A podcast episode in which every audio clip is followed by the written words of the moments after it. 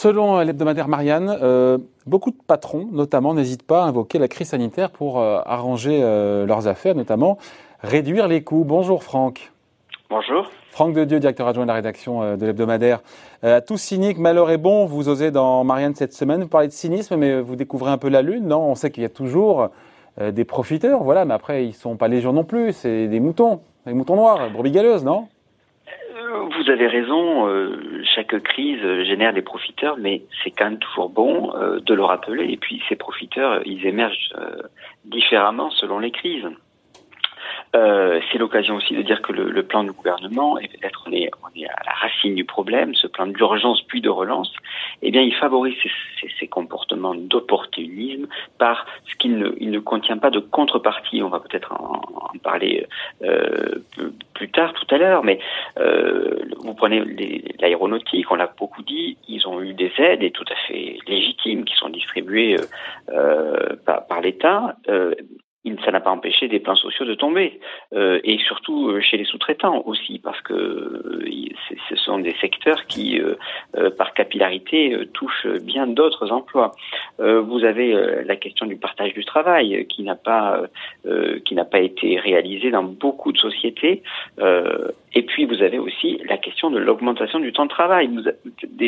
Beaucoup de patrons, le premier d'entre eux d'ailleurs, président du MEDEF Geoffroy Roux des Yeux, c'est à suggérer, au fond, pourquoi on n'en profiterait pas avec cette crise pour augmenter le temps de travail, parce qu'on a quand même additionné des, reculs de productivité, des reculs de production et d'activité, et donc il se posait la question de savoir est-ce qu'il ne faudrait pas remettre en cause les RTT, les congés payés? Je cite aussi euh, l'exemple de l'Institut Montaigne, qui saisit l'occasion, qui saisit l'occasion euh, pour euh, dire qu'il faut augmenter le temps de travail, qu'il faut compenser partiellement les pertes de productivité, qu'il faut supprimer le jeudi de l'ascension, qu'il faut la première semaine de, de, vacances scolaires de la Toussaint, diminuer le nombre de RTT euh, dans la fonction publique à titre provisoire. Bon, donc effectivement, ça a été la foire, je dirais, aux bonnes ou plutôt aux mauvaises idées pour euh, faire un peu plus peser euh, le prix de la de la crise sur les épaules des salariés. Et ça, ça peut quand même mmh. euh, être un petit peu choquant. Mmh. Puisqu'on parle des abus, il y en a eu en matière de chômage partiel, un peu aussi. On sait qu'il y a des contrôles qui ont été faits. Euh, la ministre du Travail, Elisabeth Borne, l'a rappelé. Mais euh, vous n'avez pas quand même suggéré de supprimer ce dispositif parce que c'est quand même non, grâce à ça qu'on a tenu, bon. Hein. Non, non, absolument pas. Sur le, le heureusement que euh, l'État n'a pas n'a pas hésité à, à engager ce, ce, processus et même d'ailleurs le, le, le, le, temps partiel de longue durée euh, est tout à fait bienvenu. Ce, ce dispositif il est bien sûr justifié quand vous avez des secteurs qui du jour au lendemain se retrouvent sans chiffre d'affaires, avec un taux de trésorerie énorme. Le problème, c'est que vous avez dans certaines sociétés de nombreux cas de techniciens euh, à, qui on dit de à temps partiel, de travailler à temps partiel, et qui, euh, par des gains de productivité, souvent d'ailleurs euh, sous prétexte de télétravail, eh bien euh, finissent par abattre le boulot qu'ils abattaient avant la crise du coronavirus sur cinq jours. Donc il y a un véritable problème de contrôle qui doit être euh, réalisé. Et, et c'est vrai que euh, bon, l'État a engagé des vérifications, peut-être pas suffisamment. Euh, il y a des abus, effectivement, qu'il faut. Vous pensez à quel secteur en particulier? Alors, c'est surtout des secteurs qui de matière grise, hein, c'est-à-dire des, des, des, techniciens, conseils, services, en, services financiers en informatique. Bon, il y a eu quand même des, euh, des, des, des, abus et une certaine opportunité. Maintenant, euh, euh, encore une fois, il ne s'agit pas de, il s'agit pas de, de, de reconnaître, de d'enlever ce, ce, cela. Moi, je, je crois qu'au au fond, au-delà de ça, euh, euh, si vous voulez, d'abord c'est inévitable. Euh, il y a, à partir du moment où vous lancez des, des dispositifs qui touchent potentiellement des millions de personnes, c'est inévitable qu'il y ait des, qu'il y ait des problèmes. Euh, la question, c'est plutôt celle des contreparties, je crois. C'est ça la question, c'est de se dire au fond, l'État euh, attribue des aides sous différentes formes, des prêts garantis, on l'a dit, euh, des. Euh, ah, je vous coupe, pardon, Franck, je vous coupe, mais euh, on a compris, vous dénoncez cet opportunisme, mais qu'est-ce que vous concrètement vous proposez? Vous êtes constructif?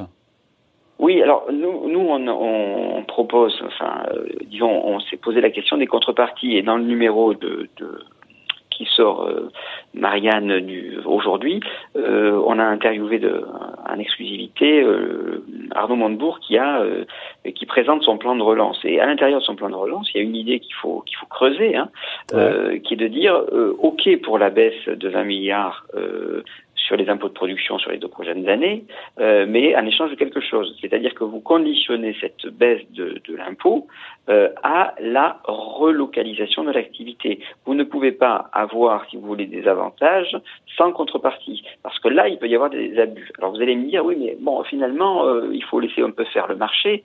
Et Bruno Le Maire, il dit, si vous commencez à, mettre des conditions, à, insérer des procédures et des procédures et des procédures, ça va pas aller. Sauf que moi, d'expérience, euh, on s'est aperçu que lorsque vous attribuez des aides et qu'il n'y a pas de contrepartie, eh bien, il y a des abus. Et il y a des abus aussi par un manque de patriotisme économique. Bruno Le Maire dit il va y avoir du patriotisme économique, mais c'est une sorte d'injonction. Il a envie de dire allez, soyez sympas les patrons, euh, allez euh, relocaliser parce que votre coût de revient va baisser. Vous allez gagner en compétitivité. Oui, Gagner en compétitivité, oui, le CICE, ça a permis des gains de compétitivité. Est-ce que ça a permis de relocaliser et de créer des emplois? Non, ça même, euh, c'est l'inverse qui s'est passé. Donc il y a, euh, à partir du moment où le marché en soi ne suffit pas à faire naître, à faire émerger de l'esprit des patrons un esprit de patriotisme économique, euh, qui à mon avis euh, est, est, est, vient de, de, bien loin. Il ne s'agit pas de dire que c'est à la faute de, de, Emmanuel Macron, bien sûr que non. Ça il faut que ce soit incitatif, on a compris le message. Euh, eh bien, le, le, il faut forcément que pour lier euh, l'intérêt des patrons à celui de l'intérêt national et, de, et, de, et, du pays, eh bien, il faut des incitations parce que les simples règles du marché ne, ne, ne le, ne suffiront pas. Je crois que la, la France impose beaucoup la production, c'est vrai par rapport aux autres, mais elle la subventionne aussi. Il y a des aides, il y a des aides aux entreprises qui sont très importantes et qui le sont euh, dans des proportions supérieures aux autres. Après, c'est un choix de société que nous avons fait. Nous avons décidé de, euh, de quelque part de socialiser le chiffre d'affaires. Eh bien, on l'impose, mais aussi on le favorise par des aides. Donc, il y a une sorte de transfert via l'État. Vous allez me dire, mais ça, c'est peut-être efficace, pas efficace, on ne sait pas. En tout cas, c'est un choix politique des Français. Bon voilà, en tout cas quand la crise a bon dos, c'est à dire euh, dès aujourd'hui dans le magazine Marianne de cette semaine. Merci beaucoup Franck. Hein. Franck Merci directeur adjoint de la rédaction de l'hebdomadaire. Merci. Au revoir.